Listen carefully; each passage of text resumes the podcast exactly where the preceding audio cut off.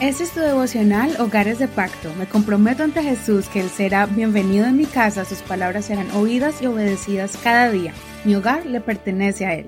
Septiembre 9. Guarda tus vestidos. Apocalipsis capítulo 16, verso 4 al 17. Versión Reina Valera actualizada 2015.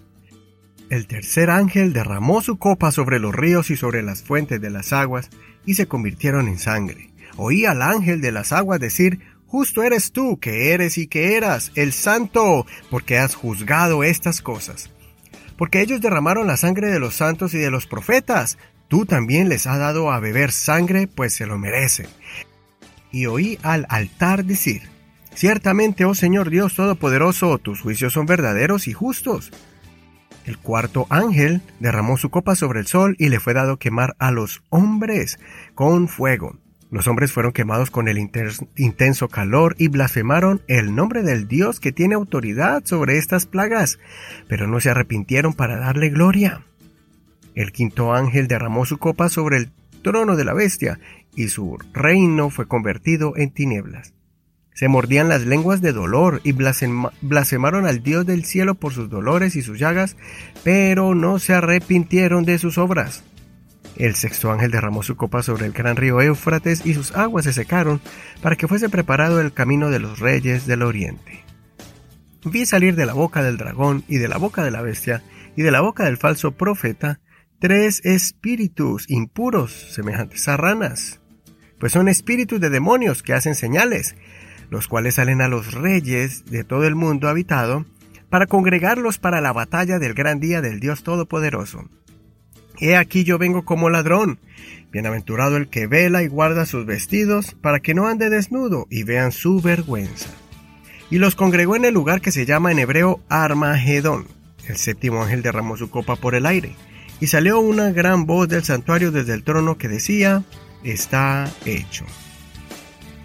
La palabra Armagedón está usualmente relacionada con el evento más grande de destrucción que vendrá al mundo, la guerra del Armagedón es un evento mundial donde muchas naciones se unirán para pelear contra el Señor.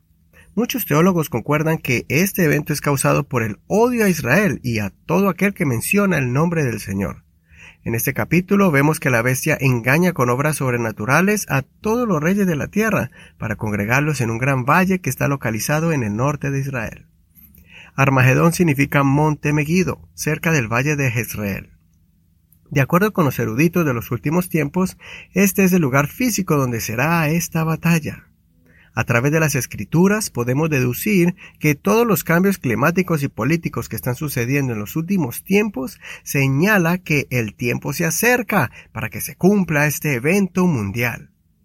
Por eso leemos un verso importante en medio de este mensaje acerca de los vestidos, para advertirnos que si no queremos ser parte en esta batalla sangrienta y destructiva, debemos cuidar nuestras vestiduras para no estar desnudos. Esas vestiduras son espirituales. La Biblia lo menciona en varias partes de las cartas de los apóstoles, a que nos vistamos de justicia, de misericordia y de santidad, que nos pongamos la armadura de Dios. Cuando practicamos el pecado, estamos desnudos y llenos de culpabilidades. Pero cuando nos acercamos a Jesús, la sangre de Jesucristo nos limpia de todo pecado y el Señor nos reviste con vestiduras blancas que simbolizan una vida pura. Así que mi consejo es que ya no vivamos más en temores, sino más bien afirmemos nuestra fe en el Señor.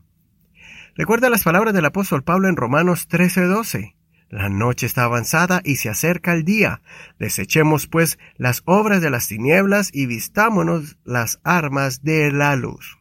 Considera, si el Señor te llamara ante su presencia, ¿te sentirías desnudo y avergonzado? Soy tu amigo y hermano Eduardo Rodríguez. Que el Señor Jesús te limpie de todo pecado y te vista con vestiduras celestiales. No olvides leer todo el capítulo completo. Gracias por escuchar un día más este devocional, Hogares de Pacto, y gracias por compartirlo con todos tus contactos por medio de las redes sociales. Y por favor, diles que pueden escuchar este y los devocionales anteriores por medio de cualquier plataforma de audio como Spotify, Google Podcast, Apple Podcast, iHeartRadio, Deezer y muchas más.